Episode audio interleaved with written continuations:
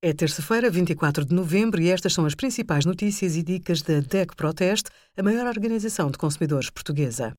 Hoje, em DEC.proteste.pt, sugerimos trocas alargadas até ao final de janeiro nas lojas aderentes à Iniciativa Natal 2020, rendas das casas não aumentam em 2021 e saiba como habilitar-se a um ano de combustível grátis nos postos CEPSA com o cartão DECO+. O mel é um alimento rico com muitas propriedades que pode ser usado como alternativa ao açúcar ou para tratar de tosse e dores de garganta. Na hora de escolher, consulte o rótulo para identificar a sua origem.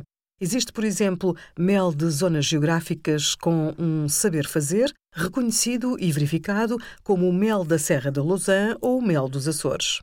Compre apenas a quantidade que sabe que vai consumir, porque estraga-se com o tempo.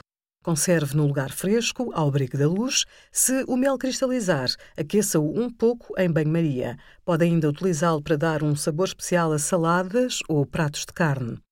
Obrigada por acompanhar a DEC Proteste a contribuir para consumidores mais informados, participativos e exigentes. Visite o nosso site em deco.proteste.pt.